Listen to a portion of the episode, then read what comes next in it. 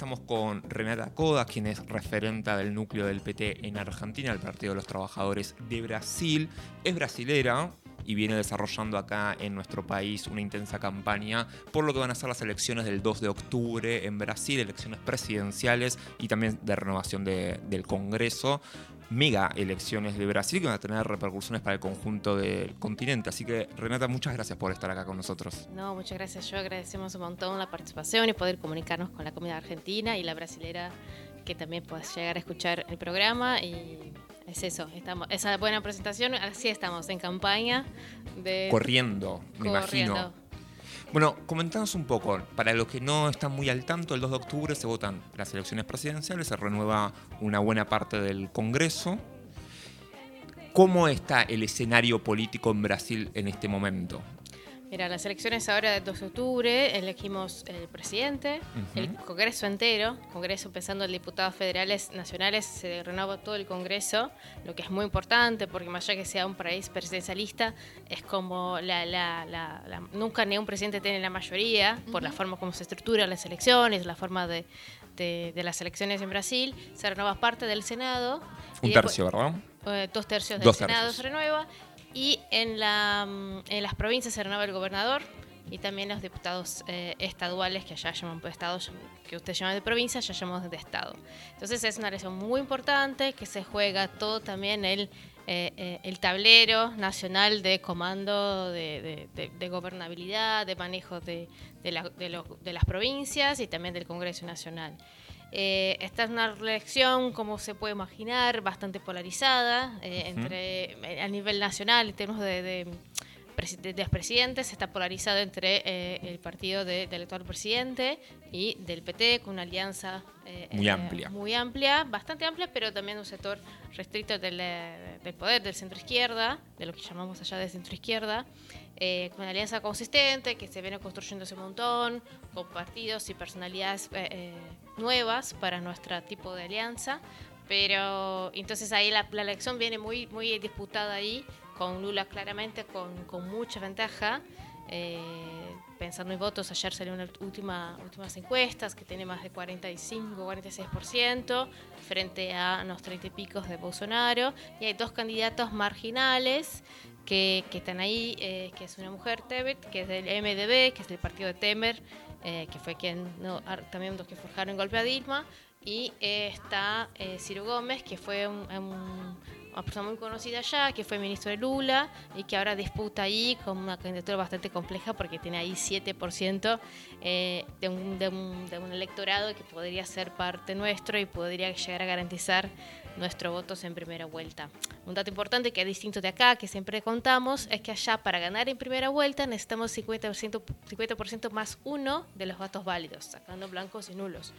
Entonces, em, no, hay una diferencia de percentuales como hay acá. Entonces, necesitamos un número muy grande de electores y electoras. Sí o sí hay que pasar el 50%. Claro. Entonces, somos en Brasil, imagínate, 156 millones de personas. Entonces, un numerito para 50% Son un par de argentinos. Y es por ahí, casi tres, ponele. y de lectores y electoras, y, y afuera en el exterior somos más o menos 600 mil. Es un número, ¿eh? están ahí como para hacer fiestas por todos lados. Es claramente, eso es lo que hacemos, hacemos muchas cosas, no vamos a estigmatizar a la población brasilera, pero fiestas hacemos muy bien y, y porque... Hay, hay que mantener esa fama de que los brasileños son buenos fiesteros, eso ah, me parece bien. Y si gana Lula, me imagino que eso es un incentivo para que todos hagan campaña en Argentina también. que se llene Buenos Aires y todas las ciudades de Argentina de, fiestas. Ahora, comentanos un poco sobre, me interesa estos dos candidatos, ¿no? Mencionabas a Tebet y a Ciro Gómez, dos candidatos que no se terminan alineando por ninguna de las dos opciones más polarizantes, pero que tienen un caudal de votos que va a ser muy determinante. Digo, si estamos hablando de que las encuestas dan 40 y pico, 46, depende de cuál veamos, de por ciento para, para Lula, bueno, está ahí arañando la, primera vuelta, la posibilidad de ganar en primera vuelta. ¿Por qué consideran ustedes que estos sectores se mantuvieron al margen y digo, ¿a qué electores están yendo a buscar estos, estos sectores? Claro, esa es una pregunta interesante porque habla de lo que viene sucediendo con la derecha y centro derecha en Brasil. ¿No? Creo que después de, del golpe la derecha estaba muy organizada alrededor de de, organizar los sectores económicos que apoyaron el golpe para las privatizaciones y todo que se fue estructurando alrededor de Temer. Eh, la lectura que algunos sectores hacen, la cual me sumo, es que los intereses económicos de, establishment, todo lo que podemos decir, estaba alrededor de un otro candidato de derecha. ¿Qué candidato de derecha era posible ganar? ¿Qué, frente, qué movimiento, qué apoyo de derecha y, neoliberal podría haber en Brasil? Fue necesario sacar a Dilma, meterlo a preso a Lula de forma injusta y establecer algún candidato de derecha. El contexto que se da, el candidato que tiene chance de ganar al azar de la vida era Bolsonaro, el actual presidente. Eh, entonces, eh, el acuerdo, no, muchos sectores creen que Bolsonaro sea un perfil de, de, la derecha clásica, de la derecha burguesa, de la derecha elitista del país, pero sí el candidato que tenía chance de ganar en ese momento contra el proyecto que se viene dando del PT. Con lo cual, el sector, el momento que gana Bolsonaro, se desorganiza porque el PSDB, que es el, el, partido tradicional, por ejemplo, de la provincia de, de, São Paulo, en el estado de São Paulo, siempre, yo nunca tuve una gestión, yo soy de São Paulo, nunca bajo mi estado hubo una gestión de la provincia estadual que no fuera del PSDB. Y ahora, y siempre fue el contrincante principal en las presidenciales con el PT. Siempre hubo un candidato del PCB muy fuerte en las, elecciones y ahora no hay. El PCB se hundió en una crisis. A la derecha también tiene sus crisis, también se ordena en la, en la lógica de partidos políticos. La derecha también se organiza muy bien en términos económicos y formas de mantenerse en el poder de distintas maneras, pero en términos partidarios, que nuestra, eh, eh, nuestro país funciona estructuralmente en formas de partidos políticos, organizaciones, movimientos, no hay una elección, no hay una forma de ordenar, la forma de ordenar nuestro sistema político son partidos políticos. Entonces los partidos políticos de derecha están ahí en una cierta crisis, porque Bolsonaro, que no es un, referente tradicional, eh, eh, eh, de la derecha es el único que tiene chance de ganar. Entonces, es un perfil complejo. Esos dos candidatos, volviendo a tu pregunta, apuntan a que no quiere una persona con estilo Bolsonaro, agresivo, con discurso de odio, algunas cosas burdas para parte de la élite de derecha, pero que tampoco quieren a Lula por, por lo que representa y por las críticas que puede llegar a tener a su gestión. Entonces, el, elector de Ciro es un complejo de gente de centro izquierda que por ahí cree que una tercera vía viable, una gente más de centro derecha que, bueno, no quiere Bolsonaro. Y Tebet apareció y ganó mucha fuerza desde el último debate, que como mujer enfrentó mucho a Bolsonaro y fue muy violentado, entonces ahí le, se mostró ahí como una mujer valiente.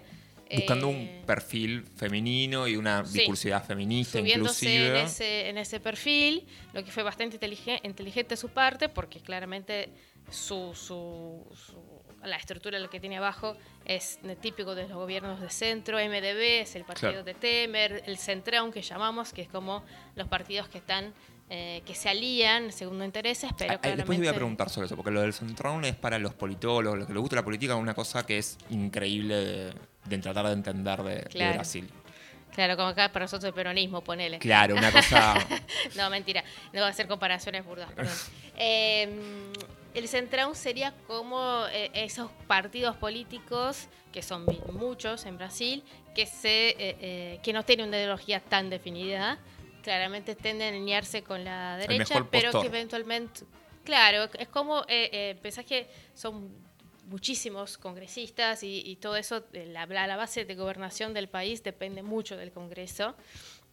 Entonces ahí esos partidos tienen mucho, muchos intendentes, tienen algunos gobernadores y tienen muchos diputados federales. Entonces tiene una representatividad fuerte en el Congreso con una identidad ideológica bastante aleatoria, tendente a la derecha, pero ahí siempre en, como siendo un, blanco de negociaciones y de negociatas. Entonces ahí es como un grupo un poco identitario, poco ideológico, muy ideológico, por así decir, pero sí una representación política fuerte, eh, pero termina siendo decisivo en cualquier tipo de negociación cuando involucra el Congreso.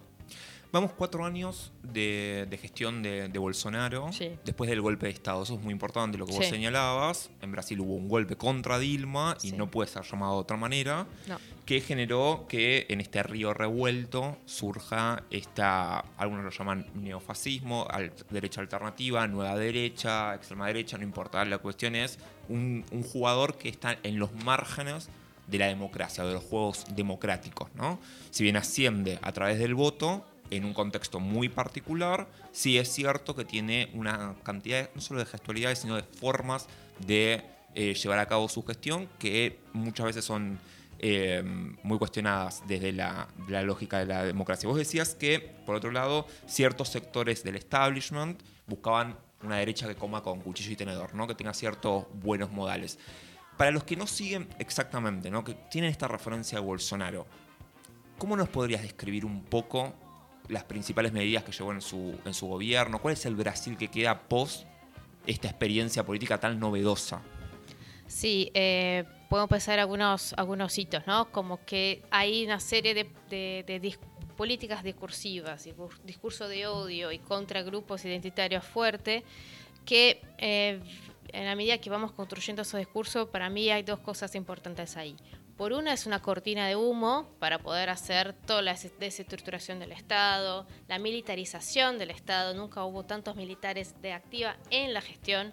No es que el, militarismo como fuerza, eh, como fuerza tiene protagonismo. Ahora ellos están en el enmarañado del Estado, están dentro del Estado. Incluso más que de la dictadura. Sí, como la, cantidad, no tengo acá los datos, pero la cantidad de militares en cargo incluso el interino, ministro de, salud durante la pandemia, era un militar especialista en, logística, no había un sanitarista, no había, no teníamos un especialista en salud Muy durante la pandemia. Para un momento Muy prudente. Pasa que esa, derecha de cuchillo y tenedor es, como hay, hay, una marca ahí, un quiebre eh, de nuestra historia que puso un psicópata en el poder. Claro. Y en momento eso pones toda la, población rehén de las, las situaciones que pasaron. Eh, entonces tenemos por un lado un gobierno que empezó ese tipo de discurso con personajes muy particulares, como que bizarros para, para que estamos acostumbrados, que es como un ministro de Exteriores terraplanista, ¿no? Como todo un discurso que, que te, te, te, descoloca, que por un lado cortina de humo para todas las políticas neoliberales que se implementaron, pero por otra, en sí, per se, son eh, son medidas que van corriendo lo que es aceptable, van corriendo lo que es el pacto social más o menos que teníamos de, bueno, de algunas cosas no se pueden burlar, de algunas cosas tenemos que respetar. Este señor y su gestión viene día a día, incluso antes de asumir presidente, en su campaña como práctica corriendo. No se puede eh, nunca eh, eh, hacer, hacer honor a un militar que torturó a una persona. Lo hizo públicamente el momento que votó a favor del impeachment de Dilma hizo eh, honor a, al militar que la había torturado. Entonces, eh, eh, ese señor y su, su, y, su, equipo viene haciendo esto que per se es, es, algo muy grave y que va aumentando la tolerancia que tenemos, la, nuestra capacidad, reduciendo nuestra capacidad de sorprendernos al desastre que están haciendo al país, que como diagnóstico que les puedo dar de datos más claro y más triste de los que ya vivimos los 90 y vivimos las transformaciones de Lula que es 30 millones de personas con hambre en el país, siendo que en 2003, cuando asumió Lula, fue su principal política, primer discurso que tiene, si buscan en YouTube el discurso eh, hermoso que hizo Lula, que no hay, en cuanto mientras haya un brasileño brasileño con hambre, no estamos tranquilos. Entonces volvimos a la agenda de los 90. Como a veces decimos, qué que, que, triste que tenga que volver Lula hace 80 años para volver a la misma agenda que empezamos hace, pues retrocedimos un montón compañeros y compañeras que son del área de salud hablan de baja cobertura de vacunación, hablan de baja, más allá de los problemas típicos pandémicos ¿no? que vivimos en todos los países, eh, eh, acceso a salud, acceso a distintos derechos, están muy de abajo. Cualquier gobierno que asuma a partir de 2023 tendrá un desafío tremendo de por lo menos empezar a nivelar los niveles sociales que teníamos, eh, no digo cuatro años, porque ya tuvimos otros dos años de Temer, ¿no? Y, algunos años más complejos del, segundo mandato de Dilma, pero volvemos ahí ocho años atrás. es un escenario muy complejo que este señor y su gestión está dejando en Brasil y ahí ya adelantamos, ¿no? Que está en juego en esas elecciones es eso, que Brasil tenemos, un Brasil que es muy poco democrático, que las instituciones están siendo jugadas eh, todo el tiempo tiene sus discursos ahí de chicana que, que, a veces es gracioso como se hace con el Poder Judicial, con la Suprema Corte de allá, eh, pero viene todo el tiempo cuestionando cuestiona niñas eh, de rosa, niños de azul, pero cuestiona a la misma a, la mismo nivel el poder de la Suprema Corte. Entonces va tirando todo la mismo mismo en el mismo tipo de, jugada, con lo cual esas estrategias de él, de, ese tipo de discurso, son mucho más dañinas de lo que puedo parecer. Eh, tengo una consulta, una pregunta, mejor dicho. Recién hablabas un poco de, cómo esta, esta gestión, ojalá saliente, em, al llegar a, la Casa de Gobierno fue instalando los discursos de odio. En Argentina en estos días nos tocó ser testigo de, los efectos que pueden generar esos, esos discursos de odio. Recién mencionamos algunos de esos efectos, que era esto de, ir corriendo al límite de, lo moralmente posible, de lo moralmente aceptable. Me surge preguntarte eh, acerca de otros efectos que, se pueda ver en la sociedad brasileña al día de hoy a raíz de, la instalación de estos discursos de odio. Em, eso, eh, ver, en, la, práctica cotidiana qué, eh, qué efectos, qué, fue generando, además de, esto de correr el límite de lo posible. Em, porque entiendo que, en Brasil es como un poco más, más, más violento. La cuestión en términos de, ya hubo prácticas desde, desde los sectores de gobierno de, la violencia, de la índole de la violencia tan extrema que nos tocó atestiguar en estos días, por ejemplo el asesinato de Mariel Franco. Exactamente. Creo que esa es una etapa terrible que hay que hablarla, aunque duele un montón, pero ahí hay, dos, hay algunas cosas, ¿no? Como el discurso de odio, lo que hace, eh, que el ejemplo de acá con la vicepresidenta fue muy claro, que es habilitas por allí, por ahí, eh, el, el, el, gobierno en sí, las Fuerzas Armadas en sí no van a manifestar la violencia, pero habilitas a que distintos sectores de sociedad manifiesten su discurso de odio, manifiesten su, su repudio, hacen las cosas de una manera violenta. Como ya no reprimís algún tipo de conducta, eso para nosotros de, centro izquierda es terrible, hablar de represión moral, ¿no? Pero estamos hablando de cuestiones aceptables como la vida humana, como respeto a la diversidad, ¿no? Cuando hablo de moral y represión, es decir, no mates a, una persona trans, por ejemplo, ¿no? Ese es el, nivel que, estamos, eh, que tenemos que volver a debatir. Eh, ese discurso entonces de odio habilita a que distintas manifestaciones de, odio pase, como pasó acá, también, ¿no? Se viene caldeando con un discurso de odio muy fuerte. Y allá, eso que decía del ejemplo, ¿no? De un discurso, pero también de una práctica que respalde un discurso. Allá eh, la, hay lo que he llamado bancada de la bala, que es el grupo de congresistas que hacen lobby, eh, reciben lobby, practican lobby en términos de aumento en la venta de armas y venta de munición de, armas. Entonces aumentó más de 600%, 600 la cantidad de personas armadas en Brasil. Hablaba un número de 80.000 personas armadas, como que cambió muchísimo la, configuración de la cantidad de personas con, que disponen de porte de arma en Brasil. Sumadas a un discurso de odio, como que vamos armando un caldo de cultivo complejo más allá que esos discursos también van haciendo contextos complejos en algunos elementos complejos en algunos contextos como Río Janeiro, que tiene muchísimas zonas ya dominadas por milicia, por otros eh, otros otros grupos armados como como puede ser el tráfico, pero también como una violencia policial altísima. Entonces, como todo ese contexto específico de Río lleva lo que sucedió a Mariel Franco, que hasta hoy no sabemos quién la mandó a matar. Eh, eh, una, vereadora que llamamos allá, una concejala de Río Janeiro, eh, claramente estaba oponiéndose a distintas políticas locales y fue baleada muerta a tiros en plena calle, eso en, plena democracia, eso no, no, no viene registrando historias. Manuela Dávila, que fue candidata a vicepresidenta en la, fórmula de Haddad del 2018, estuvo acá en Argentina esos días y comentaba de la violencia política que vienen sufriendo las mujeres. Eh, y ella tuvo su hija amenazada de violación, una hija de 6, 7 años, una chiquita, eh, y comentaba cómo las mujeres ya, antes una, una concejala era, recibía un mail amenaza de muerte y todos de la oposición y la, del oficialismo se detenía, bueno, esto no. Ahora todos reciben amenazas de muerte todos los días, como la, eh, las mujeres específicamente, pero los sectores de izquierda y centro izquierda vienen recibiendo amenazas cotidianas.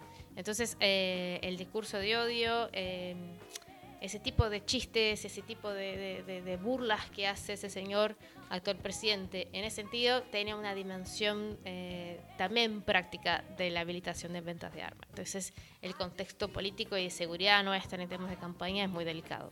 Estamos hablando con Renata Codas, quien es referente del núcleo del PT en Argentina, el Partido de los Trabajadores de Brasil. Nos estabas comentando un poco sobre las derechas, los discursos de odio, la construcción del Bolsonaro y la gestión de Bolsonaro estos últimos cuatro años. Quiero preguntarte entonces sobre el principal contrincante hoy en día y la campaña que ustedes vienen desarrollando. ¿Cómo se fue gestando esa articulación que va desde movimientos sociales hasta antiguos rivales políticos de del, PT, de Lula en particular.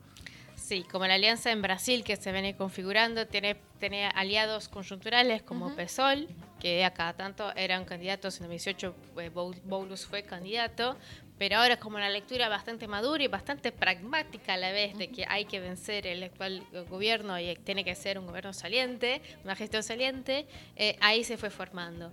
Eh, la composición de la fórmula de Lula de incluir al Alckmin, eh, que claramente, mira, yo soy de São Paulo, imagínate que no fue mi gobernador de los sueños, mucho ni, de cerca, es una persona bastante compleja, venía del PSDB, viene de Opus, viene de un, de un, de un sector de la sociedad que no suele acompañarnos en términos de, garantía de derechos. Pero el contexto hizo con que cambiara de partido político y al traerlos para acá habilita a que Haddad, que ahora fue candidato 2018 cuando Lula fue preso, esté liderando eh, las campañas para ser eh, gobernador de São Paulo. Entonces mucha chance de ganar. Mucha chance de ganar. Sí, sí, sí, por primera vez sería el PT gobernando la provincia, lo que es un hecho histórico. Y si Lula estando ahí y, y Haddad en, en, pensá que eh, la gran São Paulo tiene más, es una Argentina, São Paulo es una Argentina, entonces en términos políticos, económicos, es súper relevante para la gestión. Entonces ese armado es bastante pragmático, eh, y ya fue más amplio, pensá que el vice de Dilma era, Temer, del centro de PMDB en su momento, MDB ahora. Entonces, eh, otro día me corrigieron, no sé si es tan amplia esa alianza, tal vez tengan mucho más similitudes que en otros momentos, más allá que tenga Alckmin en la fórmula presidencial. Eh, entonces se viene formando ahí, hubo una construcción muy interesante en términos de construcción del plan de gobierno que se armó en cada municipio del país y en cada país que tenemos el núcleo, la representación internacional del partido eh, en los países afuera, que somos 16 en distintos países, eh, un comité popular de lucha que hasta el 16 de, agosto, cuando empezaron formalmente las elecciones, era un comité popular de lucha que fueron construyendo eh, y, armando una serie de propuestas de sus contextos y llegaron después a armar un, el plan de gobierno con lo que tenemos ahora como grandes directrices que se van después eh, convirtiéndose en las políticas también cuando se conforme el gabinete. Acá, por ejemplo, en Argentina pudimos armar el Comité Argentino Lula Presidente, donde también tuvimos encuentros sectoriales y también pudimos reunir y enviar al partido una serie de reflexiones y necesidades, no solo de la población brasileña, pero también de aprendizajes de la comunidad argentina en términos de algunos avances de derechos. Yo tuve la suerte de poder participar en uno de ellos, en la Facultad de Sociales, y la verdad fue impresionante cómo habían inundado la Facultad de Sociales de gente discutiendo sobre la política brasilera, así que felicitaciones en ese sentido. Entonces ahí quiero preguntarte, ¿cuáles son las principales ejes de campaña, ejes temáticos sobre los que vienen trabajando, ya sea en Argentina, pero también en Brasil? Eh, creo que hay un discurso fuerte de de marco de lo que estamos que está en juego en estas elecciones, ¿no? Como que está en juego en términos de eh, el Brasil que conocemos. La agenda del hambre, infelizmente, termina siendo una agenda de la política, eh, de las elecciones, ¿no? Como volver a, tener algún tipo de dignidad, la pobreza, la situación económica empeoró muchísimo, hay algunos indicadores que vienen mejores, otros son malos por el contexto también mundial, entonces es un contexto complejo, pero tenemos algunas limitaciones fuertes que, eh, eh, por ejemplo, la, ley laboral, que se restringió un montón, entonces es un debate cuánto vamos a poder lograr revertirla en esta gestión, pero es una prioridad poder reincorporar algunos derechos. Eh, la, freno, freno a algunas privatizaciones, ordenar, volver a ordenar y poner la, en, el presupuesto a la educación, a salud, volver a dar prioridad a las políticas sociales, al mismo tiempo las políticas de transferencia de ingresos que se desestructuraron de una forma desastrosa en el gobierno Bolsonaro, eh, que era Bolsa Familia, que en términos de políticas sociales, una tecnología de políticas sociales súper avanzada, consolidada, premiada a todo el mundo, como políticas de base que son estructurales, ya no eran cuestionadas.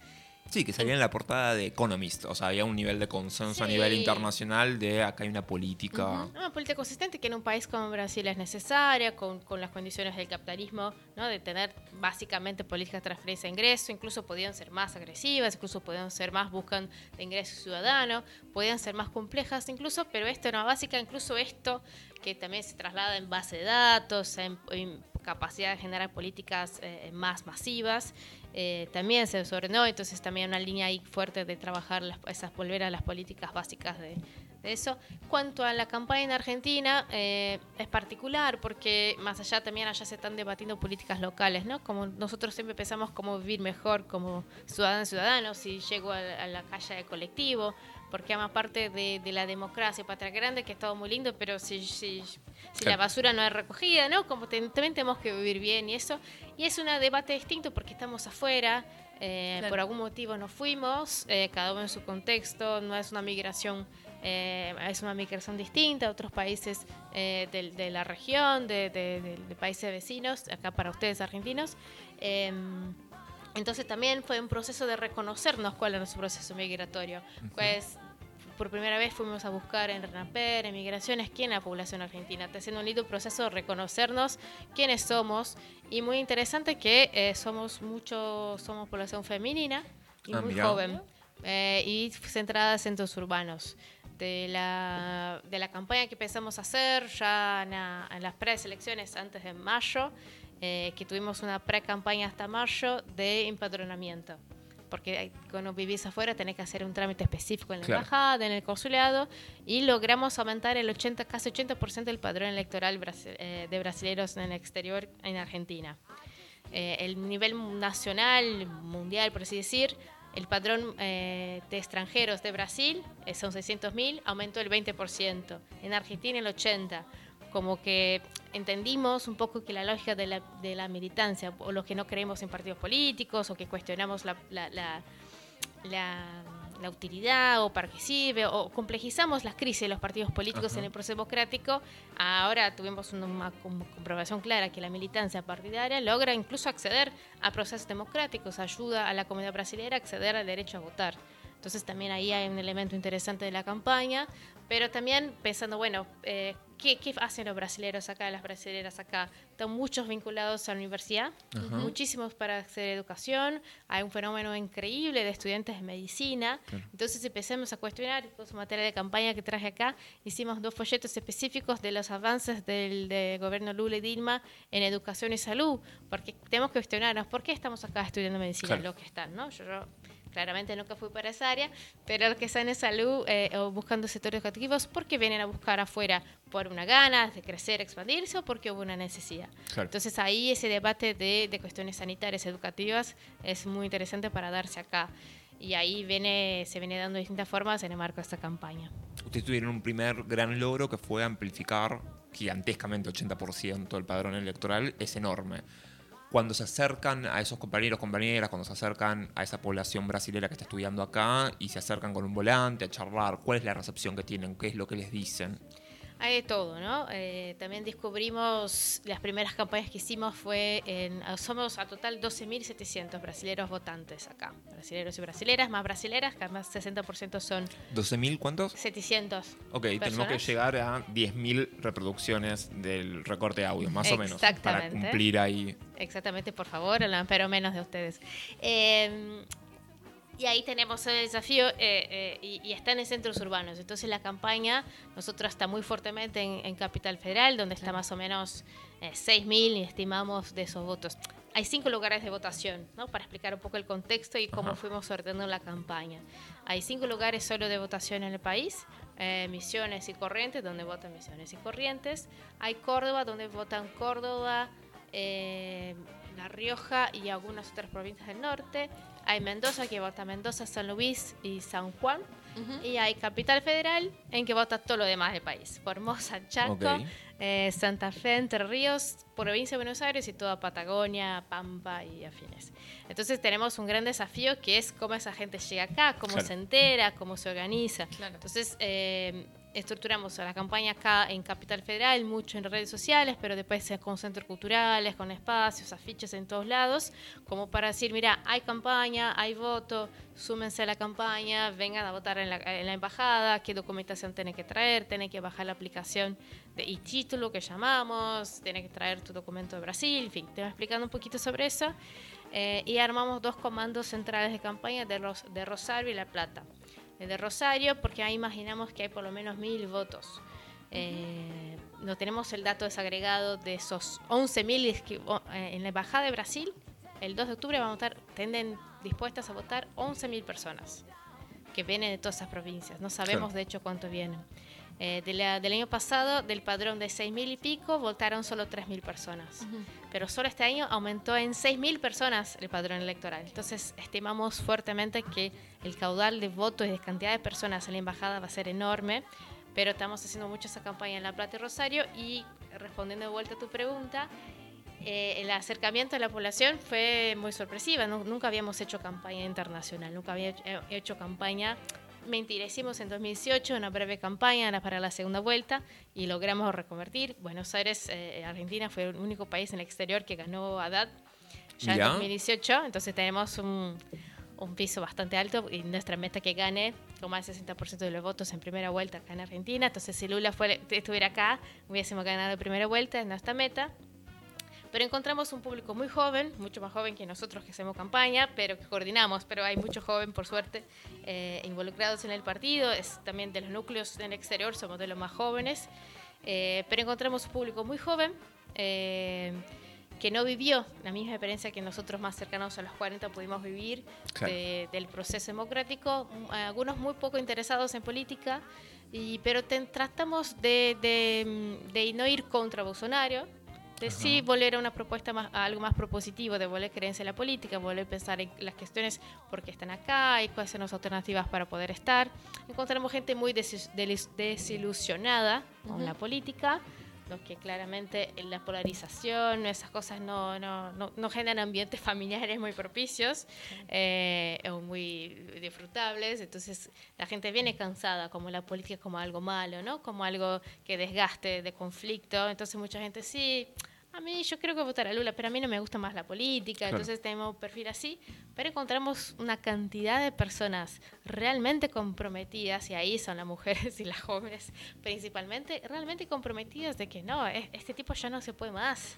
Eh, o son más lulistas, otros son realmente que creen en el partido político y eso, pero eh, hay mucha gente, pero en La Plata, algunos centros urbanos, ahora que hicimos como más presencia en Rosario, en las redes sociales empezaron a ver haters y gente cuestionando realmente eh, los, afiches y eso, algún otro enfrentamiento puntual. Eh, pero, muy localizado, muy, digamos, control. Si alguien nos está escuchando y quiere acceder a la información de la campaña que ustedes están llevando a cabo, ¿dónde se puede meter? ¿Dónde puede chusmear? ¿Dónde puede mirar? Eh, nuestra red, en las redes sociales del partido es arroba, eh, núcleo PT Argentina en Instagram. Ahí está toda la disposición de, de, las volanteadas que estamos haciendo. Hay grupos de WhatsApp de campaña que ahí también piden información y tienen acceso. Hay grupos de Mendoza, hay grupos en, eh, en Córdoba, hay grupos en Rosario, La Plata, hay un grupo de Gran Buenos Aires, hay un grupo de en Capital Federal en que vamos organizando volanteadas. Mañana hay un gran evento de la comunidad brasileña, vamos a estar ahí. Mañana en la tarde la Exesma. ¿Dónde va a ser? En la Exesma. Eh, a, la, mañana actividad de eh, Buenos Aires Celebra Brasil, que también vamos a estar. A la tarde en la Exesma es una gran actividad que, como el sector de derechos humanos apoya, apoya Lula. Eh, vamos a tener algunas actividades en La Plata semana que viene.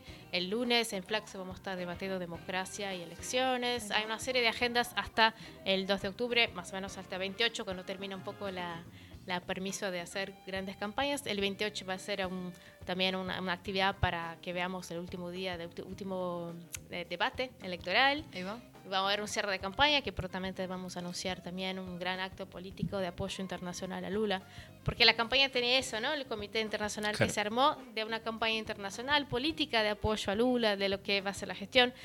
Eh, tenemos un adversario, el actual presidente, que no es una persona que, juega la regla de juego. Entonces, las chances de un intento de golpe o de fragmentación o de cuestionamiento del resultado electoral es muy fuerte, con lo cual esa alianza internacional de apoyo es muy fuerte, muy importante para que al toque de los resultados de las elecciones se reconozca la victoria y se legitime esa victoria.